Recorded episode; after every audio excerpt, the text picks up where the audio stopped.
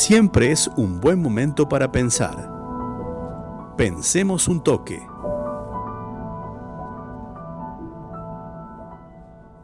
En el Pensemos un toque de esta semana creemos que es conveniente detenernos un poquito ante la vorágine informativa y empezar a hablar de lo que pasa con las jubilaciones y pensiones en este contexto de altísima inflación. El gobierno anunció un aumento en las jubilaciones y tres bonos.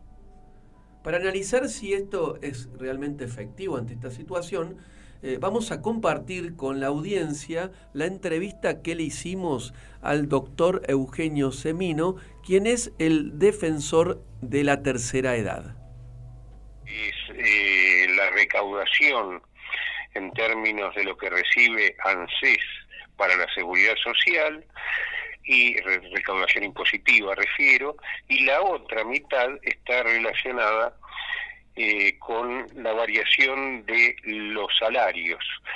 Por lo cual, una vez que se conocen esos dos índices, simplemente se hace la cuenta y es un acto administrativo eh, ahora eh, realmente llama la atención porque no es la primera vez que hacen anuncios como si fuera una decisión política, algo que está establecido en la ley. Y es más, en el caso de este reajuste del mes de septiembre, ya habían trascendido eh, los propios organismos, lo que iba a ser el porcentaje de reajuste, se hablaba entre el 15 y el 16% y finalmente fue el 15.53%, un valor muy similar a lo que fue el reajuste del mes de junio, que fue el 15%.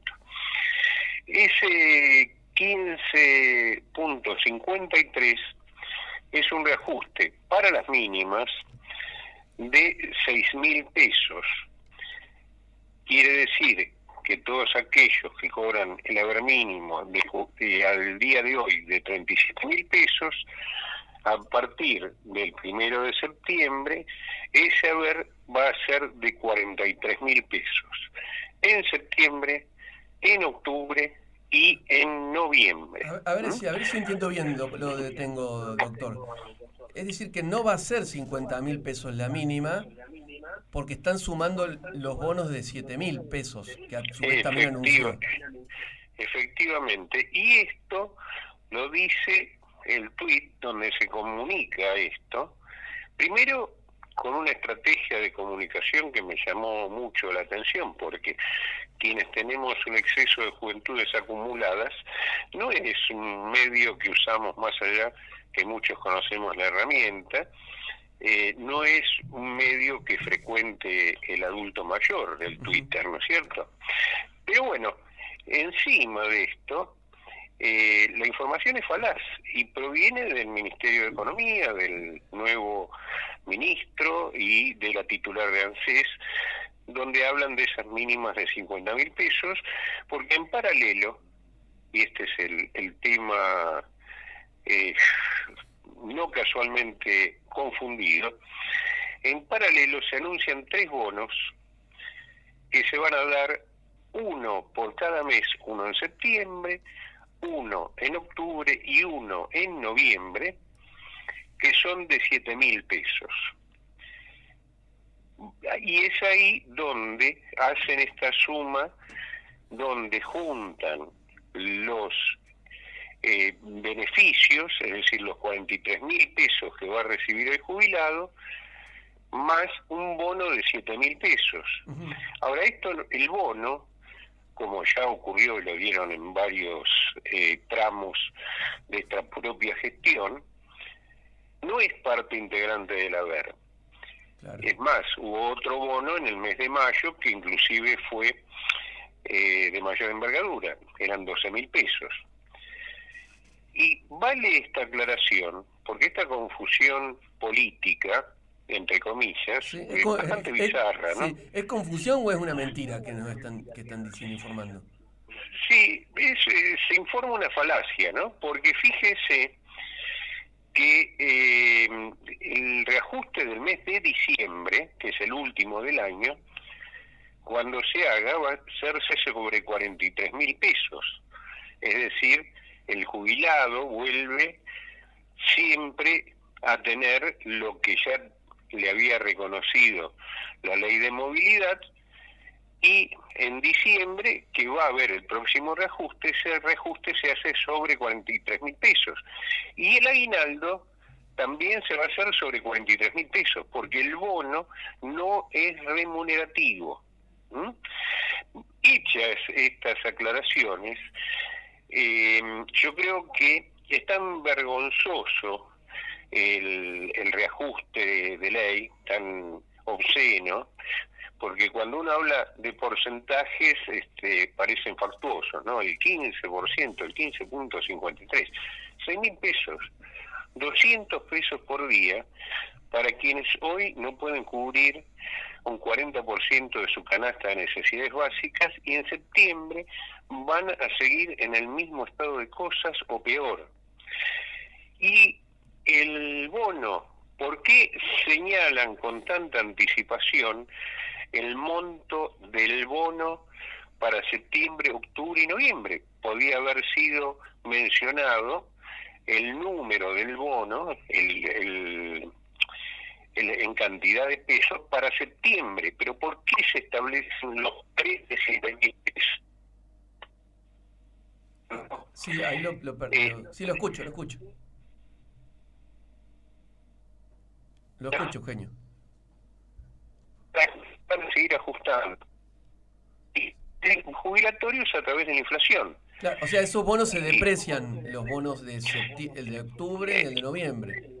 Efectivamente, para que nos sigan los oyentes, en septiembre el bono de 7 mil pesos ya no va a ser lo mismo que el día que se anunció en términos de poder adquisitivo, porque tenemos índices, conocemos el de julio, que fue un índice muy importante, desgraciadamente, del 7.4 de inflación, pero va a estar acumulado ya el de agosto. Por eso, ese siete, esos 7 mil pesos van a ser un poco menos en septiembre de lo que hoy eh, terminan sirviendo para, en general, el bono es algo así como una, una dádiva, un premio consuelo, es seguir reemplazando derechos por limosnas, ¿no? Y el jubilado, ¿para qué lo usa? Debe una parte de despensas, una parte de alquiler, le debe al verdulero de la esquina, entonces sale alguna pequeña cuenta, porque siete mil pesos, recordemos que son 230 pesos por día. Fíjese, el reajuste era 200 pesos por día y el bono son 230 pesos por día, 430 pesos. Eh, prácticamente poco más de un kilo de pan. Eh, ahora bien, el de octubre va a valer bastante menos y el de noviembre va a servir para ir al kiosco, a comprar muy pocas cosas, algún alfajor. Eh, y esto es muy perverso porque ¿qué se está anunciando? Lo que se viene realizando. Es decir, el ajuste más grande de la economía en Argentina se está haciendo sobre uno de los sectores más frágiles de la sociedad, que son los adultos mayores.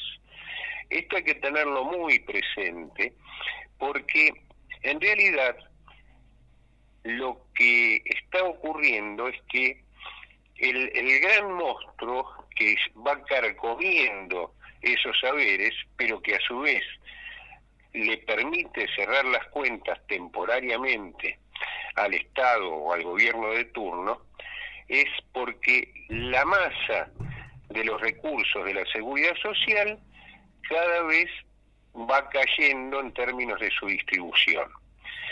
Eh, el ministro, el nuevo ministro, que es quien hizo eh, trascender eh, esto que estamos tratando de aclarar para los oyentes, en realidad se encuentra encerrado en la propia paradoja política o su destino político, porque él acopió gran parte de, su capital político en el 2005 cuando estaba a cargo en ANSES y se hizo la primer gran moratoria, donde ahí tuvimos este, una discusión bastante particular en Congreso, eh, yo como defensor y, otros tantos eh, técnicos y demás, con el ministro y su gente, con el que era en ese momento el responsable de ANSES, porque eh, había más de dos millones y medio de argentinos, argentinas, que eh, se habían quedado vía la crisis del 2001, eh, sin trabajos, sin poder tener trabajo registrado, y habían llegado a la edad para jubilarse y obviamente no tenían los años aportados. Entonces, a ese sector había que darle algún tipo de protección social, en esto coincidíamos absolutamente todos. El gran debate fue quién pagaba ese ingreso. ¿Por qué? Porque quienes ingresaban, la deuda la compraban, es decir, la iban a pagar en cinco años, en 60 cuotas, pero empezaban a cobrar el día que ya estaban este, percibiendo el primer haber. El, el, día que ya los habían inscrito, perdón, en la operatoria. Entonces, eh, el tema era quién prefinanciaba eso, ¿eh? hasta que se cumpliera el, el círculo este, de los cinco años que amortizara eh, lo que le debían al sistema. nosotros sosteníamos, yo y otros, que esa plata la tenía que poner el Estado Nacional del presupuesto nacional. Y, la, eh, posición, la terminaron poniendo, bueno, entraron directamente al sistema, por lo cual la terminaron poniendo los otros jubilados cuando se habla de distribución o se hablaba de distribución de la riqueza, en realidad lo que se hacía, y, ahora se sigue haciendo nuevamente esto, lo que se hacía es redistribuir el ingreso, es decir, pobres manteniendo a otros pobres. Por eso lo que era una pirámide poblacional, de Badaro para acá, esa fue la, la, la famosa estrategia que generó en su momento el caso Badaro, en el caso Badaro, para quienes no recuerden, se congelaron lo que eran los saberes de mil pesos o más y se fueron subiendo las mínimas hasta llegar prácticamente a esos mil pesos. Por lo cual esto llevó a que todos los que ganaban mil pesos o más, que eran más de dos millones de jubilados pensionados, tuvieron que hacer juicio eh, para cobrar esa diferencia, la Corte después falla en 2007, y bueno, pero esta es otra historia. Lo que voy a que ya es una estrategia manejada permanentemente, que es no respetar los principios básicos de la previsión social, eh, de la previsión social, perdón, que son la proporcionalidad y la equidad. Es decir, en, un sistema racional cada uno recibe conforme lo que aportó durante su vida eh, laborativa y el que gana 100 no es un privilegiado respecto a quien gana 50, sino que tiene una historia laboral distinta de aportes. Claro. Eh, lo interrumpo, déjeme contarle a la audiencia que estamos dialogando con el defensor de la tercera edad, el doctor Eugenio Semino. Eh, ahora, o sea, el resultado de eso, de esa, esa trampa del sistema previsional, de, cómo se llevaron adelante la inclusión de aquellos que no tenían aportes, es una pirámide chata en los ingresos. Exacto, hoy es una meseta prácticamente. Eh, el 80% ganando la mínima sería. Exactamente, la mínima o un poquito más, ¿no? Bien. Este, sobre 7 millones 200, prácticamente 6 millones están en la mínima o hasta un escalón de dos mínimas. Eh, pero ¿qué pasa? Las moratorias se siguieron regenerando. En el 2014, año preelectoral, también hubo otra moratoria. La del 2005 se llamó la jubilación de las amas de casa, que en realidad era un eslogan, eran amas o amos, era a cualquiera que estuviera en la edad jubilatoria sin la cantidad necesaria de aportes y eh, se lo incluía. La del 2014 este, se llamó la moratoria para las mujeres. Esa moratoria estuvo con prórrogas vigente hasta el 23 de julio de este año, que se lo hizo por decreto una nueva prórroga y en el día de ayer ya se estaba tratando en la Cámara de Diputados, en la Comisión de Seguridad Social, la nueva moratoria. Año preelectoral también, ¿eh? eh recordemos que el año que viene hay este, elecciones. Ahora, eh, ¿quién va pagando? Como decía, con la misma técnica de allá del 2005, van pagando los que están en el sistema. Lo que pasa que la torta es cada vez más chica. Eh, las fuentes de financiamiento del sistema en Argentina son dos. Argentina tiene un sistema de reparto asistido. ¿Qué quiere decir esto? La mitad de lo que recibe el sistema proviene del trabajo, aportes y contribuciones, y la otra mitad del fisco, que son impuestos. De la mitad del trabajo hay más de un 40% que es trabajo no registrado, trabajo en negro, por lo cual aporta cero. Ahí tenemos ya una de las vías totalmente disminuida, es decir, una vía de una mano ancha y quedó un pequeño corredor, quedó reducida a la mitad.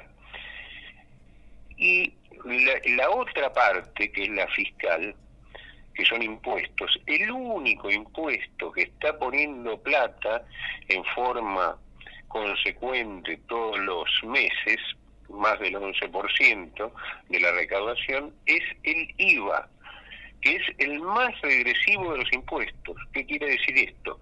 El que más afecta a los pobres. Fíjese que un jubilado o una persona desocupada va a pagar cuando va a comprar un paquete de hierba o un litro de leche el mismo 21% que el gerente de la Gelmex. En el mundo, estos financiamientos ya se reemplazaron hace muchos años por el aporte de rentas.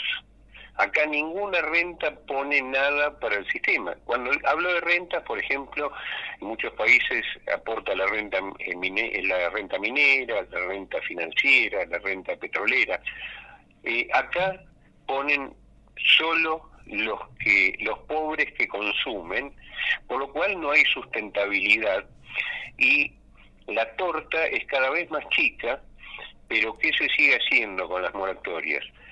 Se incorporan alrededor de la mesa cada vez más comensales, por lo cual la porción que reciben es cada vez más pequeña.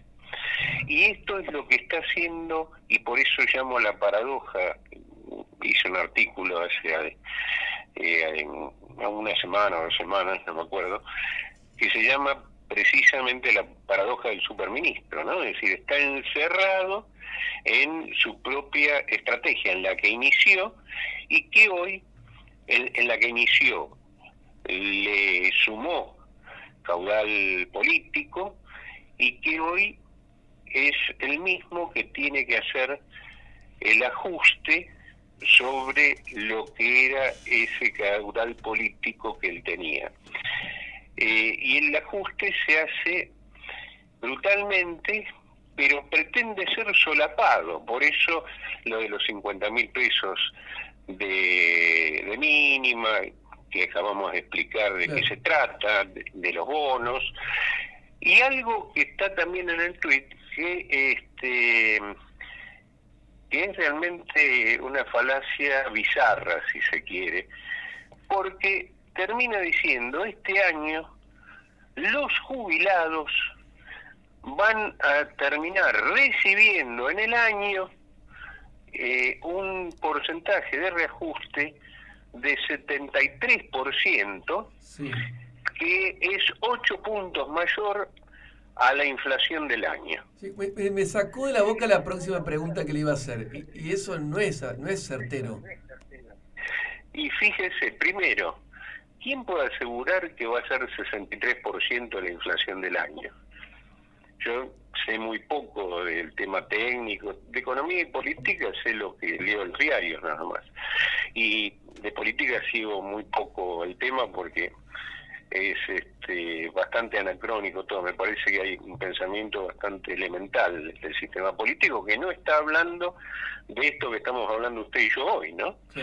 Eh, en realidad eh, se inventa un número, eh, dice va a ser el 65%, por lo cual le van a estar ganando por 8 puntos los jubilados. Y ahí termina el análisis. o sea que el gobierno está suponiendo que la inflación de este año va a ser el 65, 68%, y como el aumento en, el haber mínimo fue 73, eh, va, termina diciendo que le ganaron la inflación. Anticipadamente. para llegar al 73, lo que suma a las mínimas y cuando hubo hasta dos mínimas, suma todos los bonos que se le dieron. Claro que acabamos de explicar que no es remuneración. Sí, sí, sí. Hay, como una trampita, es como una trampita, Eugenio. Exactamente. Una, trampita grande. Exacto. Pero hay algo peor que descubre la, esta estrategia perversa de seguir ajustando sobre este sector. No dice que si esto es así, y hay, y dice los jubilados van a estar ganándole 8 puntos a la inflación, hay un millón y medio de jubilados que no tuvieron ningún bono. Por lo cual, el reajuste de fin de año para esos jubilados va a ser el 49%. ¿Me explico? Sí, o sea, perdieron por goleada con la inflación. Son los que, por eso, lo que eh, pone en superficie, lo que pasa es que hay que saber leer eh, o, seguir los números a través de años y demás, eh, que, es una cosa aburrida y que el ciudadano no, tiene por qué saber porque aportó 30 años a un sistema que ahora lo estafa.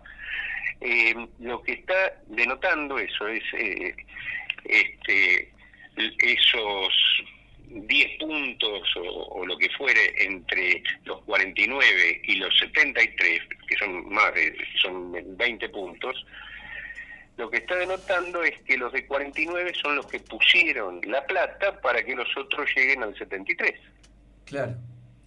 Ahora, nos, sí, nos, nos ha explicado muy bien, nos cierra perfectamente la explicación de, de cómo está funcionando este sistema que está estafando a los que han aportado 30 años para tener un haber jubilatorio digno. Le agradezco muchísimo, doctor Eugenio Semino, esta comunicación.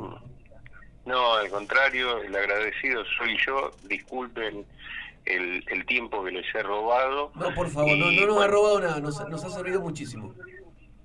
Bueno, y, y toda esta información y lo que necesiten, bueno, el, el correo de la Defensoría es tercera edad arroba defensoría.org.ar o semino, semino con s, arroba defensoría.org.ar y nuestra página donde inclusive pueden encontrar todas las canastas del jubilado desde hace 14 años a la fecha, eh, es Geronto Vida, simplemente entrando por Google, Geronto Vida esta formación, formación académica, formación de recursos humanos, también trabajamos con Río Cuarto, con, bueno, con todo Córdoba, ¿no?